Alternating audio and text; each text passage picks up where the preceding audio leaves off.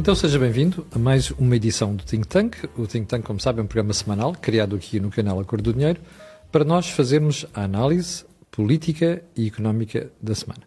Também, como sabe, semanalmente estão comigo o Joaquim Aguiar e o Jorge Marrão para fazer esse mesmo programa. Ora, antes de irmos à edição desta semana e lhe dizer o que é que vamos falar, eu quero apenas recordar que este canal tem uma parceria com a Prozis e que este programa ainda tem ajuda à produção do grupo Sendi Jalidata, que faz software de gestão de empresas. Ora, vamos então à agenda para hoje. O que é que temos para lhe oferecer? Primeiro ponto, a crise racial nos Estados Unidos. Em segundo lugar, a crise imperial, mas na Rússia. E em terceiro, a crise do excesso de responsabilidades de orientação estratégica e de inovação institucional na União Europeia. Finalmente, fechamos com Portugal. Onde é que nós ficamos em toda esta turbulência? Joaquim Guiara, vamos começar pela crise racial nos Estados Unidos. Bom, a crise racial nos Estados Unidos é simultaneamente uma crise política e uma crise de comunicação social.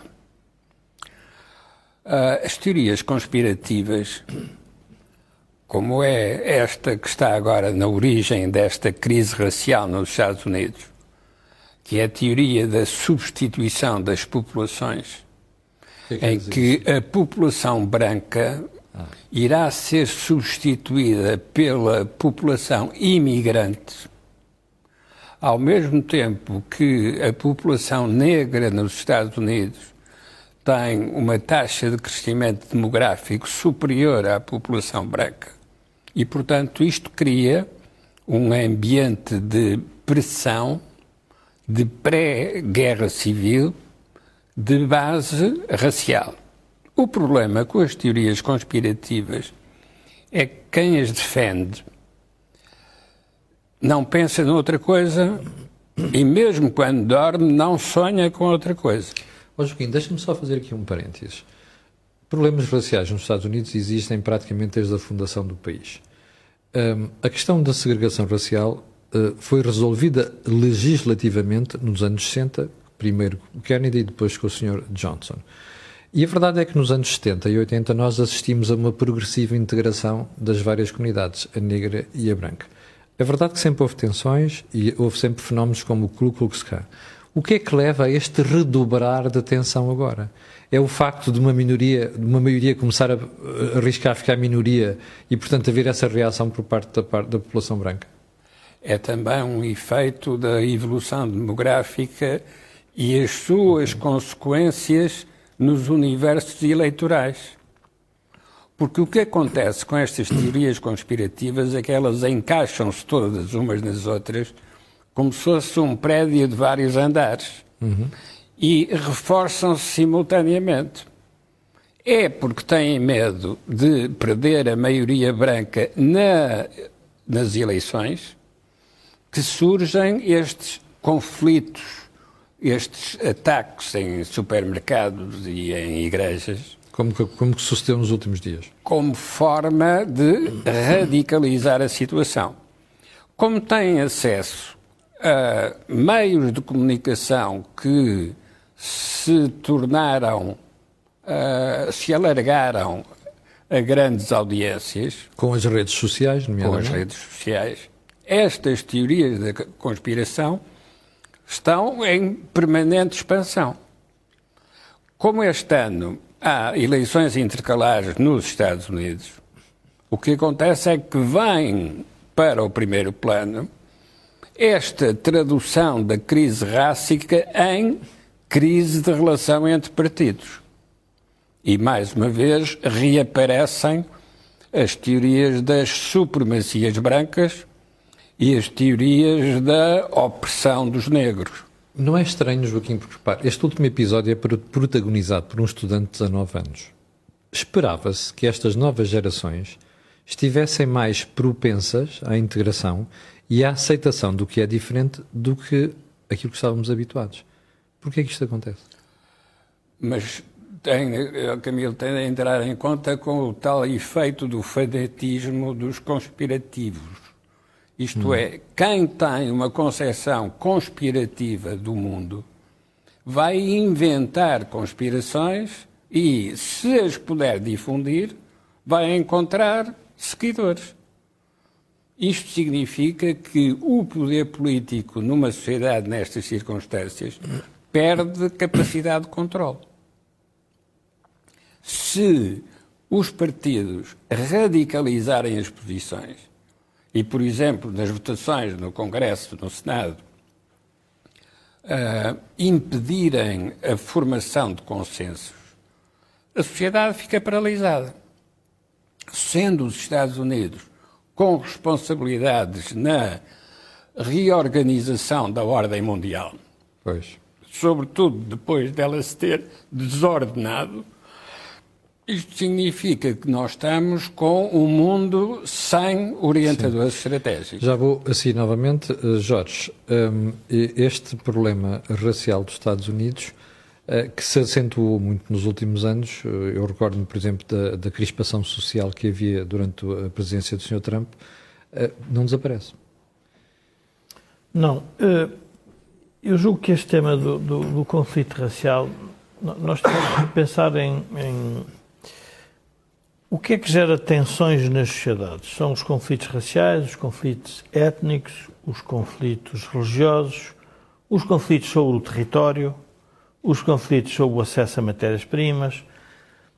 Eh, no caso dos Estados Unidos, é um caso muito especial porque a forma de perturbar a sociedade americana, ou seja, o modo de vida daquela sociedade, é fazer renascer os fantasmas que antes de Kennedy e, portanto, antes, se quisermos, da integração e do acesso da comunidade negra, se quisermos, aos direitos políticos e sociais. E isto é uma construção, uma narrativa feita por quem quer destruir a civilização ocidental. E, portanto, há uma ideia de revisionismo histórico. Reparem, nós estamos a falar em que um país que não teve colónias. Sim e que querem destruir e que querem destruir, parece que ele colonizou o mundo. Portanto, primeiro era o imperialismo americano e o que era o imperialismo americano era no fundo a intervenção uh, países. nos países para defender da, da, da, das investidas dos países da cortina de ferro. Uh, e, portanto, a forma mais simples de criar uma subversão na América é provavelmente ir atrás do conflito racial. E isso não é uma estratégia que a política, em vez de perceber isso, e a Joaquim estava a dizer, e com razão, aproveita-se disso para radicalizar o discurso e ganhar votos. Ora, o que é que nós assistimos? Nós assistimos, quando olhamos para as eleições americanas, a comunidade imigrante, primeiro, a divisão entre os republicanos e os democratas é sempre muito, muito curta. Portanto, significa que uma parte significativa daquela população não vai atrás daquela conversa. Exatamente. Mas o problema hoje é quem é que domina a comunicação social e quem domina as redes sociais. E quem domina a comunicação social e quem domina as redes sociais quer trazer para o discurso a narrativa política que há um conflito. O revisionismo, o oquismo, o que quiseres chamar. O revisionismo, o oquismo e pior, criar aquela ideia. A, a forma mais simples de nós criarmos tensão numa sociedade é dizer que há um opressor e um oprimido. Se houver um opressor e um oprimido, nós temos que pôr isto direito. E a pergunta é como é que se reconstrói a cultura americana Sim. de um momento para o outro. E então o que é que nós estamos a falar? Nós estamos a falar do tal progressismo, da tal engenharia social em que quer quase que esquecer a história e dizer, não, isto está tudo errado. Porque a verdade é que quando nós olhamos para os números, verificamos que a comunidade negra provavelmente o nível de rendimento médio é mais baixo, o acesso à habitação é, é. A educação também. A educação, tudo é pior. Mas as sociedades não se resolvem por decreto. Hum. Resolvem-se por políticas concretas para evoluir. Ora, o que está a acontecer. E que leva muito tempo a implementar. E que leva muito tempo a implementar. A parte mais interessante, enfim, vou ser um bocado uh, irónico nisto, é a mesma coisa que pedir para resolvermos o problema da etnia cigana na Europa. Os europeus que criaram a civilização é mais apetecida de um planeta, da liberdade de expressão, da liberdade de, de, de, da separação de poderes, tudo isto é fantástico, não conseguiu resolver o problema da etnia cigana. Então vamos atribuir a responsabilidade a quem? Na América quer-se atribuir essa responsabilidade à política. Ora, a política resolve um conjunto de problemas, ajuda a encontrar soluções, mas não pode alterar por decreto a cultura de um povo. Não pode. E o que é que acontece? A cultura americana ainda é de tensão racial. Agora, quem é que quer acicatar este problema? Quem quer destruir as bases daquela civilização? Esse é o, o central. Isso não é o caso do. Não é o, já tivemos o movimento Occupy Wall Street, uh, temos, temos várias manifestações de como é que se pode Ehm, de alguma forma perturbar o, o, o bem-estar daquela, daquela, daquela região. E, portanto, esta é mais uma. O que é que, o que, é que agravou ehm, a situação?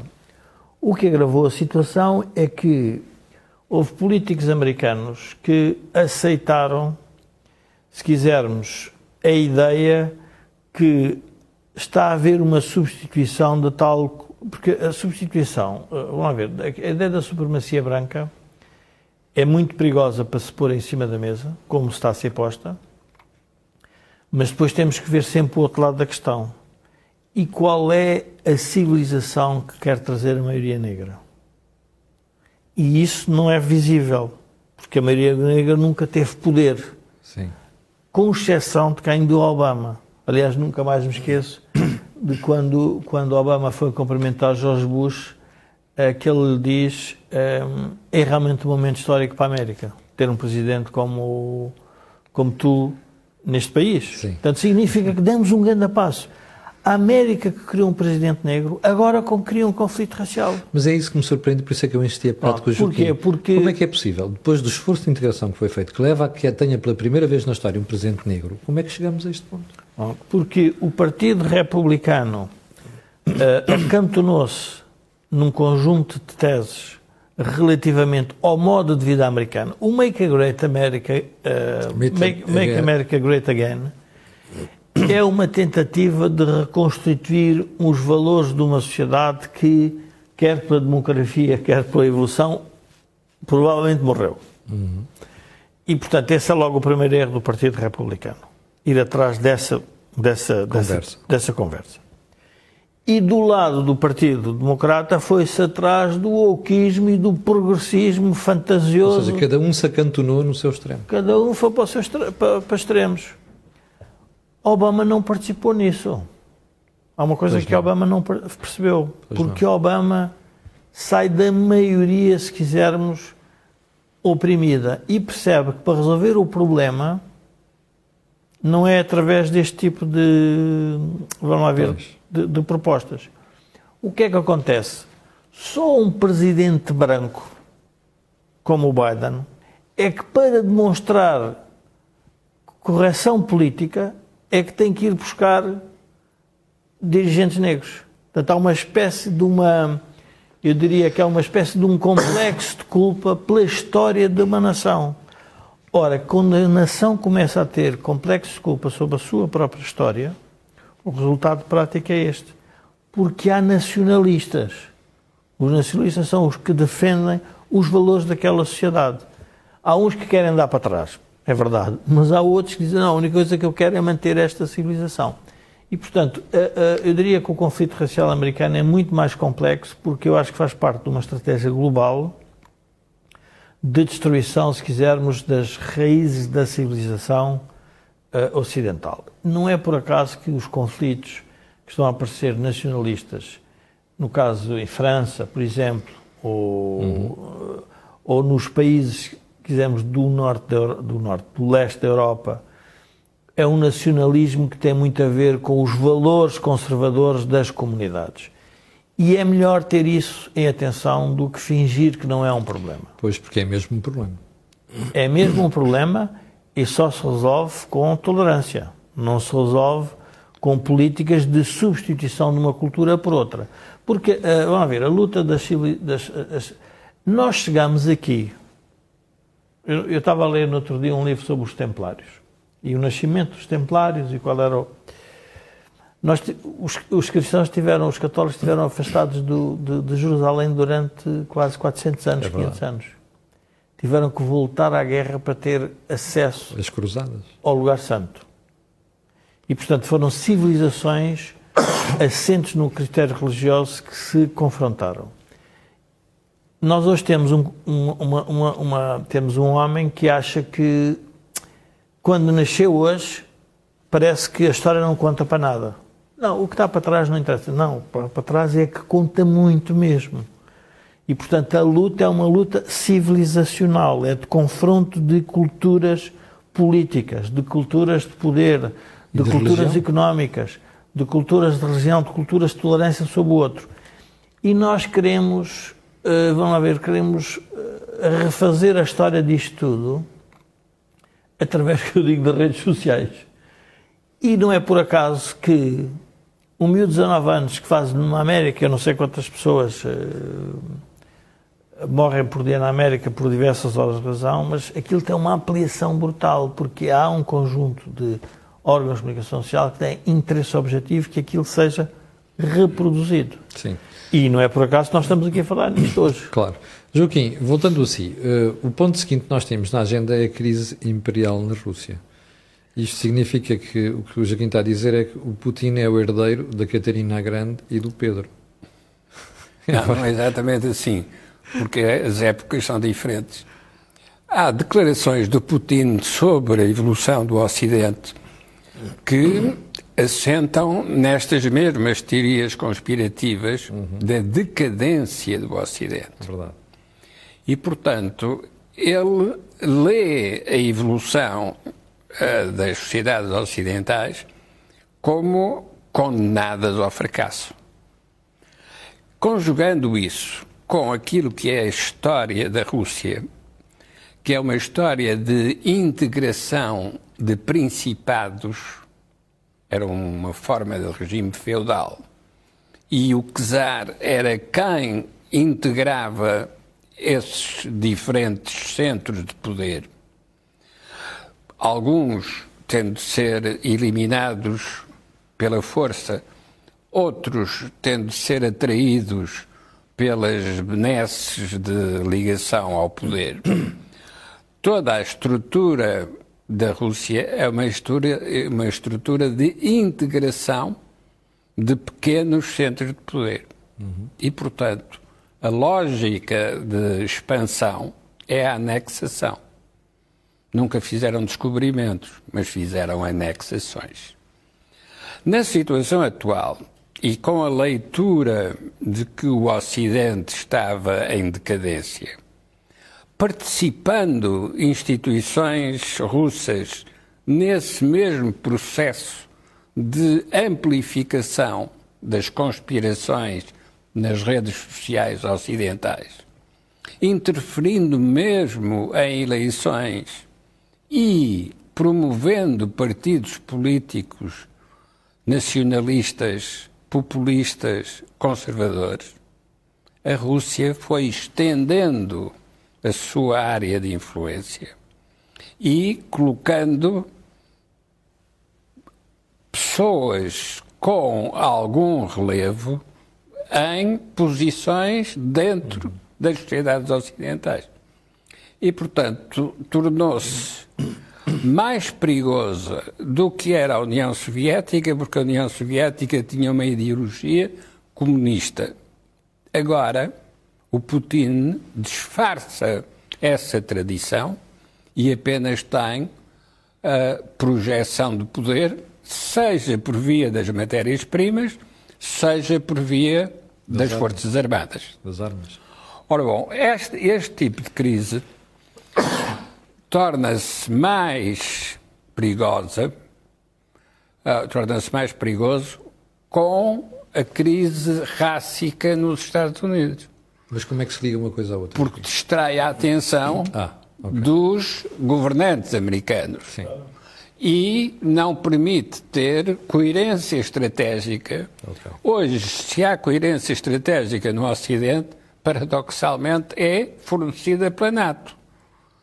Porque sem esse tipo de comando, neste momento não haveria coordenação política no Ocidente.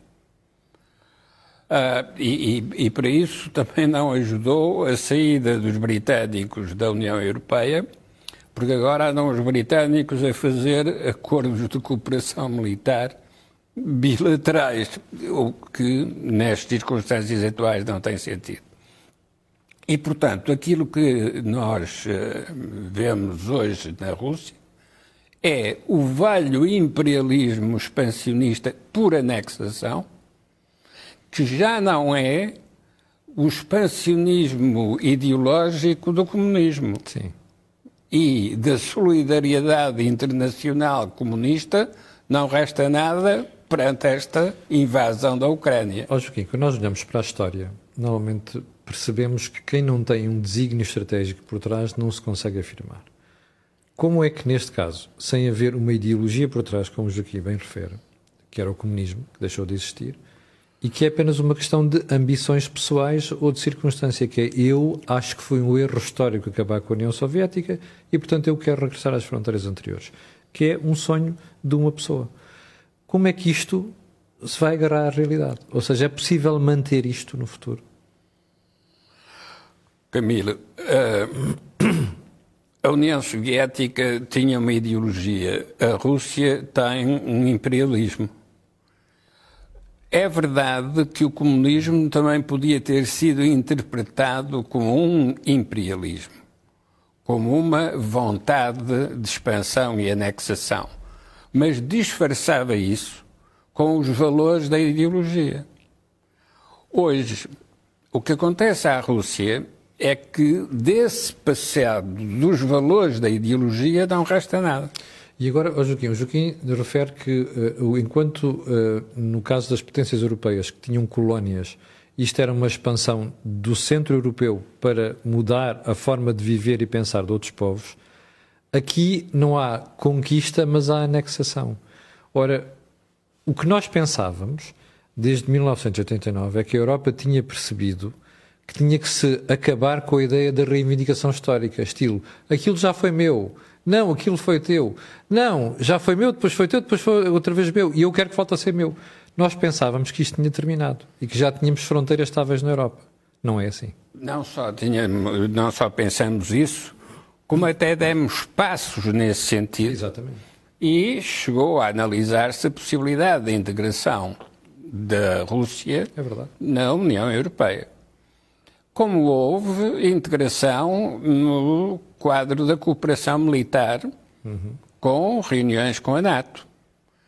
O que interrompeu esse processo foi não apenas a crise económica uh, do, na crise económica de 2008, 2009. Crise financeira, sim. Mas também a própria crise americana que revelou aos russos que o, a principal ameaça da América era a China, o que libertava a Rússia para se movimentar sem a pressão da vigilância americana. Uhum. E não há dúvida que a Rússia se aproxima da China porque lhe interessa o confronto triangular Rússia-China-América. E nesse ponto, os americanos, designadamente o presidente Trump, os americanos entraram nessa armadilha. Porque atacaram a China desprotegeram a frente russa uhum. e quando desaparece a Ucrânia ficam surpreendidos. E, oh, Joaquim, esta semana um estratega militar americano dizia que os Estados Unidos não têm marinha para estar nos dois sítios, no Pacífico e, e na Europa. Pois. Vão ter que fazer opções. Onde é que isto deixa as duas regiões? Não, a situação de hoje é caricata. Mandaram mísseis para a Ucrânia e não os conseguem substituir na América. Pois. Portanto, há a evidência não só da desordem no mundo, mas da falta de planeamento por parte dos governantes, quer na América, quer na Rússia. Porque também na invasão da Ucrânia nada Sim. correu como estava é previsto Percebe-se agora nos Estados maiores. Mal pensado Bom, e planeado. É neste quadro de crise do imperialismo soviético e crise da, do racismo na América que de repente a Europa fica sujeita a pressões fortíssimas em cima de um quadro institucional que não foi pensado pois. para este tipo de situação. E, portanto, aquilo que era um espaço de cooperação e um dispositivo para evitar a guerra entre europeus está hoje sujeito a ventos fortíssimos e obrigada a inventar novas instituições para responder a estes novos problemas. Mas aí não é nada de novo, porque a União Europeia sempre eh, funcionou à beira do abismo. Cada vez que há um problema à frente, então aí sim toma decisões. É verdade, mas já tem idade suficiente para ter eh, serenado nesse processo de formação e ter já coordenadas estáveis. Não tem. Sim. Deixa-me só perguntar ao Jorge. Jorge, uh, temos aqui um problema, que é a União Europeia sempre reage tarde, e agora temos um duplo problema aqui, que é a desordem. Os americanos não conseguem estar no Pacífico na Europa, a Europa não se preparou, não, se, não tinha forças armadas, nem tem forças armadas suficientes para fazer face a este tipo de, de, de assalto ou de ameaça, e precisamos de mudar toda esta forma dentro do qual os países pensam, ou no caso da União Europeia, pensava como é que se ia governar num regime caótico como o atual. Como é que isso resolve? Eu diria que a melhor alternativa à Europa é a Europa. Os europeus têm um, os europeus eh, são críticos da Europa, mas não têm a melhor alternativa à Europa. Eh, é difícil dizer isto, mas eh, as pessoas podem interpretar mal. Porque esta guerra tem consequências devastadoras e, e penalizantes para, para, obviamente, para os ucranianos mais do que qualquer outro povo e também para os russos. Mas esta, esta guerra é uma guerra que é útil. É uma guerra que é útil neste sentido. O que é que queres dizer com que é útil? É uma guerra útil. Antes que os espectadores te caiam em cima. Sim, porque desperta as populações e os políticos para problemas mais profundos da política que não aqueles que são só da economia. Porque o que nós fizemos foi uma globalização económica por cima das sociedades e por cima das comunidades oh, e Jorge, por cima da política. Eu já te ouvi dizer isso várias vezes, mas há uma dificuldade que eu tenho nisto, que é, estas coisas não se programam, acontecem. Não, não, claro, não, mas, mas, mas a questão é que a política convenceu-se que com apenas, primeiro, antes desta, desta crise, havia já um conjunto de, enfim, de democratas, que eu diria duvidosos democratas, que diziam que o modelo do capitalismo e da economia de mercado com ditadura que se calhar até era melhor. E falavam claramente, já começavam a falar muito sobre o, a vantagem da China. A Rússia nunca conseguiu ser um exemplo para isso, mas a China já era. E, portanto, começaram a pôr. Ora, o que é que se vê a demonstrar? Que os valores essenciais de defesa de algumas, se quisermos, direitos e liberdades estão na democracia, na democracia, nas instituições da democracia. E aí a formação da Rússia é muito diferente. E o Joaquim tem razão quando diz, aliás, o, o Marx parece ter escrito agora o Capital e escrito sobre como é que deveria evoluir e qual era o primeiro país que se deveria ter tornado comunista, nunca era a Rússia, porque a tese dele era que só um país industrializado é que se podia se tornar comunista. Não foi. Foi um país feudal é que se tornou comunista. Passou por cima da industrialização, mas manteve Sim. as raízes de um país hum, concentracionário. E a concentração do poder dava-se por questões políticas da ideologia comunista, mas dava-se por concentração também da própria Constituição da própria Rússia. Uhum. Portanto, o que nós estamos a assistir é, primeiro, uh, há uma coisa que as pessoas têm que ter noção sobre esta crise e que não sei se se aperceberam. 12%, tive a ver o número, 12% das calorias mundiais, portanto é uma crise que pode ser de fome, estão concentradas na Ucrânia e na Rússia. É o trigo. 12% das calorias. 25% do trigo mundial é produzido pela Rússia e pela, pela Ucrânia, sendo que a Ucrânia pesa 15% nisto. Pronto, mas 12% das calorias mundiais estão naqueles dois países. Portanto, aqueles dois países vão ter um impacto. Aliás, o, o falecido Ana Lopes tinha com, dizia, falava muito que era quais são as crises que nós não estávamos preparados. Era a energética, a taxas de juro e a alimentar. Sim. É, são três crises que não é se controlam. É verdade. Não controlamos a energia, não controlamos os alimentos, não controlamos a taxa de juros. Epá, como é que se resolve isto? Pronto. Isto pode criar uma crise alimentar. Onde é que esta crise ou esta guerra pode ter esta utilidade? Obriga as instituições a reagirem perante quê? Quais são os valores que os defendem? É, é tão simples como isso. Não tem nada de complexo, não tem nada de, se quisermos, de uma geopolítica estratégica, não. Valores simples. O que é que os seus. E, e, e não é por acaso que quer a América, quer a Europa se uniram à volta do tema da Ucrânia. E provavelmente essa foi a grande surpresa do Sr. Putin. Porque o Sr. Putin achava que a globalização económica. Ele começa.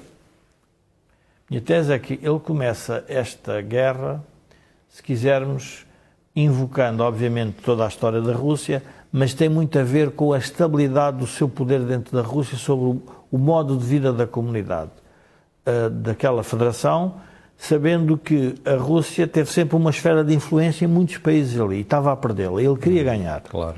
E, portanto, ao querer ganhar essa esfera de influência, estava a querer ganhar, sobre, na minha opinião, sobre o modo de vida daqueles, daqueles países. O modo de vida é, na Ucrânia, teria que ser mais pró-russa, na Bielorrússia, mais pró-Rússia. Portanto, tudo teria que ir.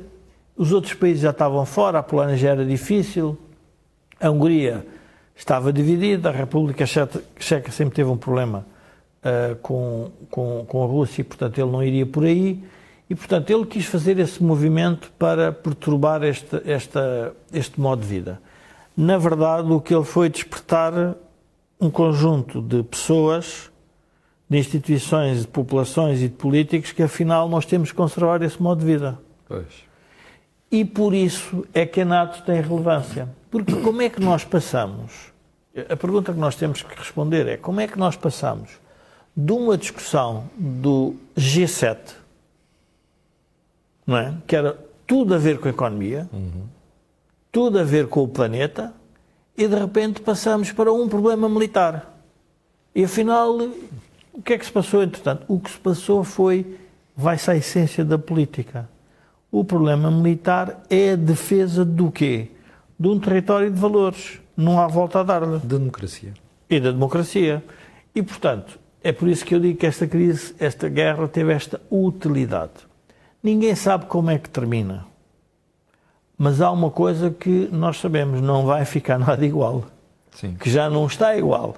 E não vai ficar igual. Sim. E, portanto, aquilo que nós assistimos, eh, o, o, o que é uma coisa estranha é nós podemos ter uma guerra fria com a Rússia sem a Rússia ter uma ideologia que justificasse essa Guerra Fria. Não há ideologia. Aliás, o mais estranho que eu tenho assistido é o, o, as teses do Partido Comunista que têm propalado pelas televisões. Eh, eu pergunto, mas o que é que eles estão a defender sobre o movimento russo? Não consigo perceber. Mas a, a Rússia é comunista? Pois. Não é comunista. Mas a Rússia tem liberdade de expressão, liberdade de opinião. Como é que funciona a Rússia? Então, mas o que é que os senhores defendem? E, portanto, desmascarou todas as teses dos partidos que tinham partidos comunistas, uh, que tinham a tese de que a Rússia, se quisermos, poderia ser o contraponto à América e à Europa. Uhum. E vai-se revelar que não. Mas há, um outro, há, uma, há uma coisa que a Rússia, eu acho que aí temos de ter algum cuidado o Ocidente, para não entrarmos na tal decadência, que é a Rússia está a despertar os sentimentos nacionalistas, ainda que dentro de democracias. Ou seja, Hungria. Não, mas em geral, em França, a divisão. Em França, a, a, a, a, cisão dos eleitorados começa a ser cada vez maior Sim. sobre alguns temas de independência, se quisermos, e de soberanias. Irlanda do Norte. Irlanda. Portanto, tudo começa a ir, ou seja, o nacionalismo, a Rússia aí pode estar a ganhar uma batalha que é está a conseguir que os movimentos nacionalistas tenham mais expressão, que é exatamente aquilo que eles querem defender para, para a Rússia. Porque o nacionalismo tem uma característica tramada. Quem manda aqui, aquela expressão é quem está para lá do Marão. Para lá do Marão mandam os que lá estão. Mandam os que lá estão. Não é estão, é estão. Estão, exatamente. Para lá do Marão mandam os que lá estão. O nacionalismo é isso. É a mesma coisa. É exatamente igual. Na América, quem manda na América é América. Quem manda na Rússia é Rússia. Quem manda na Polónia é a Polónia. Quem manda na Itália é Itália, os italianos. Quem manda em Portugal são os portugueses. Ora, nós se queremos. Isto é uma conversa perigosa. Perigosíssima. Porque isso é voltarmos. Porque as disputas entre nações podem ser das mais diversas. É verdade. É verdade. Podem ser as mais, as mais eh, esdrúxulas e recambulescas. Hum. Portanto, nós temos que ter aqui algum, algum cuidado. Eu diria que uh, a Europa não tem alternativa à Europa.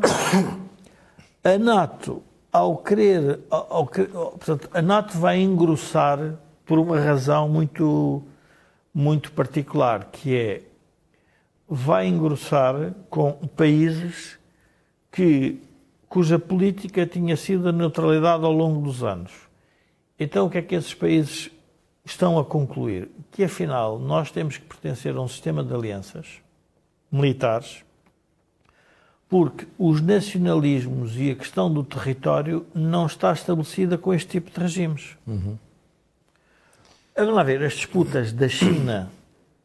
Há um outro tema importante que ninguém está a discutir, ou pelo menos não se quer abordar. A, a, saída da China, da China continental, para o resto da Ásia, agora está em banho-maria. Mas há pouco tempo, a questão de Hong Kong era um tema muito sério, estava a ser um tema muito sério. As movimentações das tropas americanas no Pacífico estavam a ser um tema muito sério. Portanto, os chineses e os russos sabem que a zona da Ásia também não é estável. E, portanto, todos os países estão, eu diria, num sistema de alerta elevadíssimo. E a razão é muito simples. Porque se despertou a ideia dos nacionalismos, mas ao mesmo tempo é de quem é que vai comandar a nova ordem mundial. Sim, sim.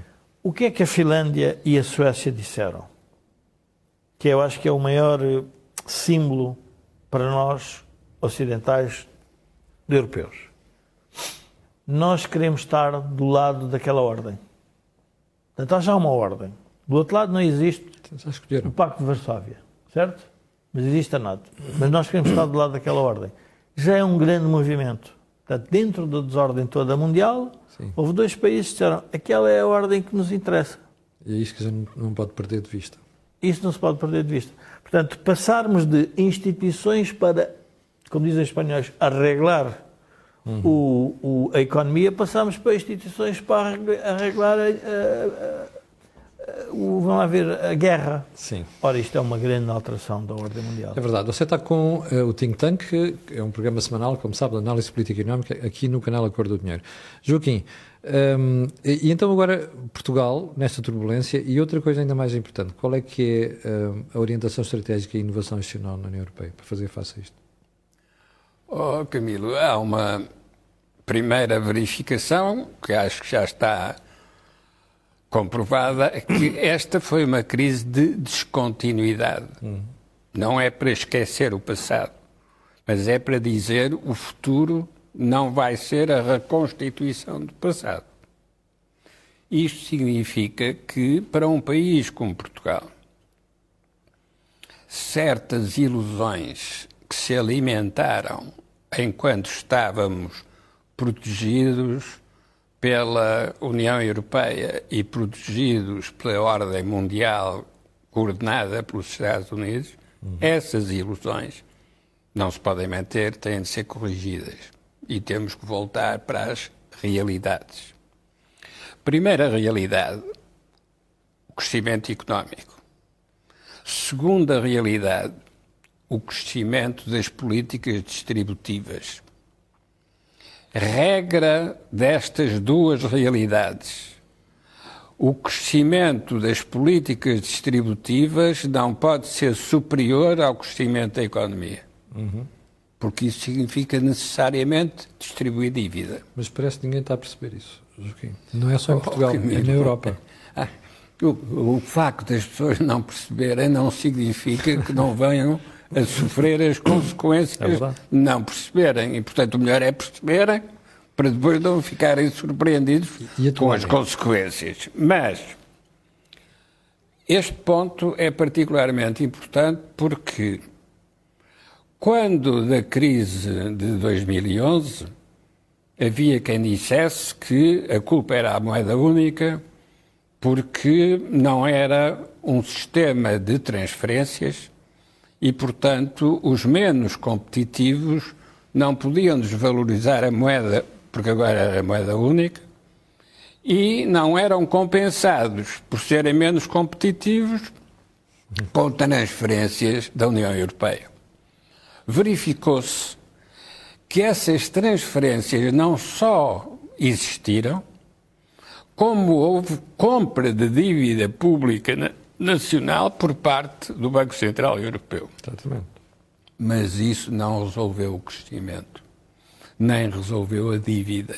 Portanto, o problema não era a moeda única, o problema não era a perda de soberania monetária, o problema era de gestão da política económica. Ó Joaquim, mas já reparou como a esmagadora maioria dos portugueses não percebe isso?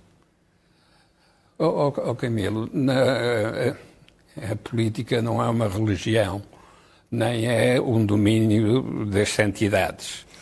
A política é o confronto com a realidade efetiva das coisas.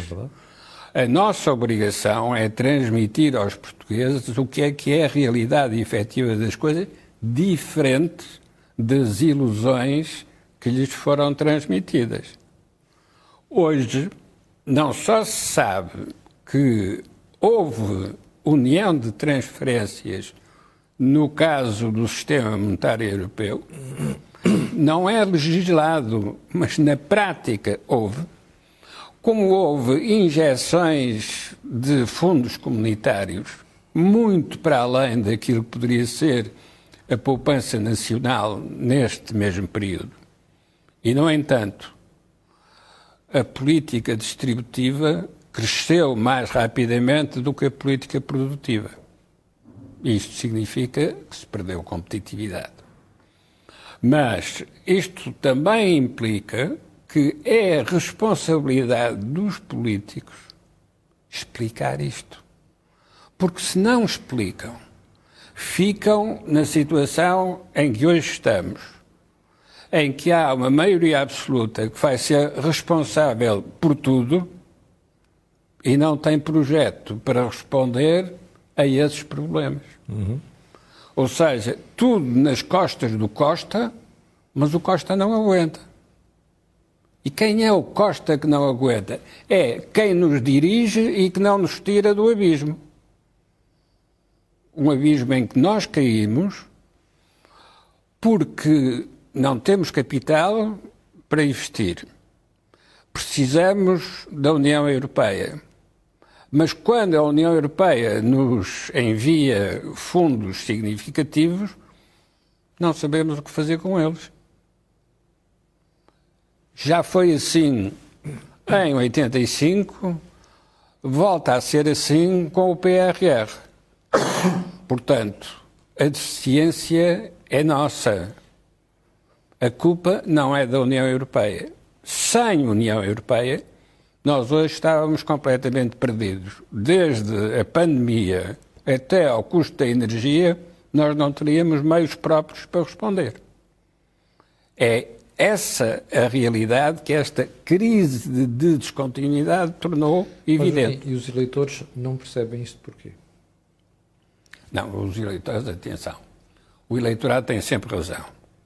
Isto é, quando vota, diz-nos trabalhem com isto.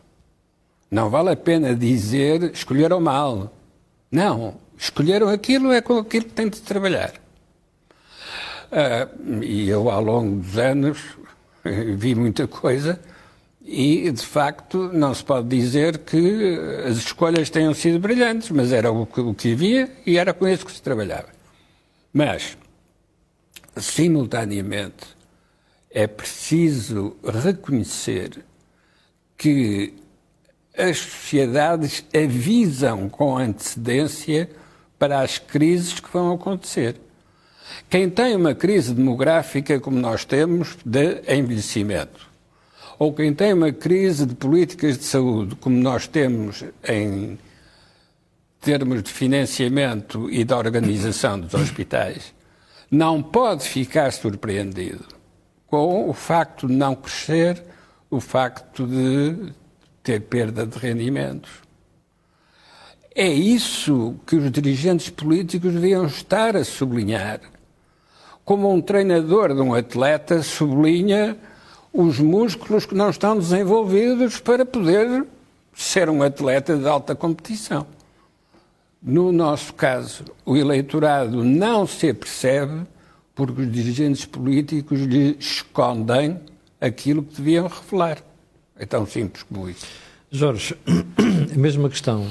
Nós temos, primeiro, Portugal no meio desta barafunda toda, sem estratégia, claramente sem estratégia, a navegar à bolina e à vista.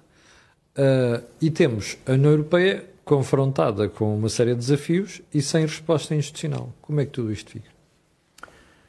Eu julgo que a política em Portugal entrou num, num registro de, de muita irresponsabilidade. Um, e muita responsabilidade, e talvez para tentar, enfim, concretizar, para não ser uma coisa muito, muito vaga. Nós temos um Presidente da República que vem dizer que eh, provavelmente é uma oportunidade uh, o que está a passar. O ambiente internacional. O ambiente internacional para Sim. Portugal. É, é, quase reconstituir aquela ideia de que a neutralidade de Portugal na Segunda Guerra Mundial era uma coisa muito especial dos portugueses e, portanto, há uma ideia de, de fechar Portugal à influência do exterior. Ou seja, o que eu quero dizer é que a política, quer do lado da presidência, quer do lado do governo, está basicamente a não querer alertar os portugueses Sim. para a dimensão do problema. Claramente. Pronto. Depois, ninguém consegue explicar quem é o responsável pela inflação. É importante as pessoas perceberem o seguinte: a inflação vai-lhes destruir o poder de compra, as poupanças e melhorar os rastros de dívida pública. Deixa-me só dizer é às que... pessoas, Jorge, que uh, amanhã, a edição da manhã da Cor do Dinheiro, das 8 da manhã, é exatamente sobre isto que o Jorge Marrão acaba de dizer. Eu e o Jorge estivemos a fazer ali umas contas, sobretudo o Jorge, para perceber duas realidades: os salários e poupança. E depois, como é que se faz esta transferência de rendimentos das famílias, da economia, para o Estado. Portanto, você esteja sossegado, porque amanhã às 8 da manhã o programa é apenas sobre isto. Jorge. Bom, a questão da inflação é muito importante porque, porque foi através da política expansionista apoiada instigada, uh, estimulada pelos, pelos Estados, sim, sim. e agora ninguém é responsável por nada não. e não se pode aumentar os trabalhadores. Pois. E vão apontar para o BCE. Não se pode aumentar os trabalhadores e, portanto, os sindicatos são responsáveis. E a pergunta é, e diz aqui, até não aprenderam nada em 2011? Pois. Não quiseram corrigir os salários que não estavam ajustados à produtividade e agora vão corrigi-los? Com a inflação. Com a inflação? É estas incoerências políticas, este provincialismo português, que na prática vai gerar um problema a Portugal. Uhum. Porquê? Porque as pessoas estão desmobilizadas da política. Porque se há maioria absoluta, então ele é absolutamente responsável. Então, se é absolutamente responsável, o que é que nós estamos aqui a fazer? Nós temos um problema quando se faz comentário político, é da política e eleições, como mais ou menos chegamos ao final do percurso e a ideia que dá é que se calhar devíamos mudar era de povo, porque o povo vota sempre mal. Uh, mas não, a política não é isso, a política é o oposto, é o povo vota como quer votar e depois leva com as consequências disso. E quem está a fazer análise, a única coisa que tem que dizer é vocês estejam atentos, porque isto tem consequências. Ora, nós só estamos aqui a alertar no think tank quais são as consequências da omissão dos verdadeiros problemas de Portugal aos portugueses. é nós não nos prepararmos para o que aí vem. E não é isto dizer que somos de esquerda ou de direita. A Pois. política é a resolução de problemas concretos que todas as vezes que o governo toma posse mudam. É, obviamente que a política para os políticos é a manutenção do poder e por vezes é preciso manipular, é preciso ocultar, é preciso omitir. Tudo isso pode ser feito, mas depois tem consequências e as consequências vêm-se mais tarde. Qual é a maior consequência que eu vejo para a política portuguesa? É que este absolutamente do PS pode ser um problema para o PS absoluto. Ou seja, as pessoas vão reconhecer que o PS enganou o povo português. Porquê? Porque não alertou para o problema. Isto faz-me lembrar, eu estava a ler um livro sobre a Rússia, um, um, um sociólogo, os sociólogos, contrariamente a na democracia, que hoje são muito, até chegam rapidamente a ministros e são muito relevantes, na antiga So- República Soviética a sociologia era considerada uma ciência social burguesa. Portanto, não fazia sentido nenhum. A história estava escrita, a sociologia não interessava para nada. Mas esse sociólogo foi tentar perceber os russos antes da perestroika e depois da perestroika. E ele, ele fazia parte de um grupo de sociólogos que, intelectualmente honestos, que, como dizia no tempo da União Soviética, ele dizia que um cão era um cão e um gato era um gato. Não se podia dizer. Era conforme o poder queria. Pá, Ao final, um gato é um cão um cão é um gato, mudava-se a coisa. E ele dizia, disse, percebeu uma coisa sobre os russos. E é interessante porque isto pode ser, pode ser um paralelismo com, com Portugal, que é, os russos querem um Estado, mas criam o que eles chamam um cidadão manhoso. É um, um cidadão que sabe como enganar o Estado. Os portugueses, quando têm um problema, dizem o Estado deveria. E depois têm que levar com as consequências do Estado deveria. Mas como é que os portugueses depois fazem? É, ultrapassam o Estado pela, pela, pela direita ou pela esquerda. é verdade. Enganam o próprio Estado. E, portanto, nós estamos a entrar num círculo de nos enganarmos. O Estado promete dar, mas não tem para como, dar. O Estado diz que vai criar capital e só cria dívida. O Estado diz que vai reduzir, vai aumentar os salários e só aumenta os impostos. Portanto, tudo isto é um país muito virtual. Ora, isto está a ser patrocinado pelas mais altas figuras da política portuguesa, que discutem de uma forma, eu diria, quase que abstrata, geopolítica, mas que depois, na essência, pergunta-se: mas o que é que os senhores estão a resolver? Expliquem-nos lá. Nada. Vão criar mais capital à sociedade portuguesa? Vamos ter aumentos de rendimento? Reparem uma notícia que saiu no jornal ontem. Isto é importante a gente perceber, porque quando nós entramos nisto, na Europa, Portugal teve- vai ter o maior crescimento europeu. Ninguém disse qual foi o decréscimo É anterior. verdade. Por acaso disse eu hoje no programa Ah, disseste não vi. Mas pronto. Ah, mas ninguém É para as pessoas perceberem, apesar dos 5,8%, nós vamos chegar ao final do ano com menos PIB do que em 2019. Pronto, mas como é que é possível? Ora, esta narrativa é uma narrativa para tirar areia para os olhos das pessoas. É verdade. E, portanto, Exatamente. isto tem que se pagar a prazo. Muito bem, chegamos ao final do programa de hoje. Quero agradecer a vossa paciência. Quero pedir a quem está a ver aquilo que peço sempre, que é colocar um gosto e fazer partilha nas redes sociais. Já sabe porquê. Aquilo que houve aqui, não houve mais nada nenhum. Para o final fica a recordação, o reminder de que este programa, este canal tem uma parceria com a Prozis e que este programa ainda tem ajuda à produção do grupo Cenis Alidata, que faz software de gestão. Quanto a nós, voltaremos a ver-nos na próxima terça-feira. Tenha um grande dia e não se esqueça, amanhã às 8 da manhã, veja o programa sobre como é que a inflação dá cabo do seu salário, das suas poupanças e transfere rendimentos para o Estado. Tenha uma grande semana. Até amanhã às 8.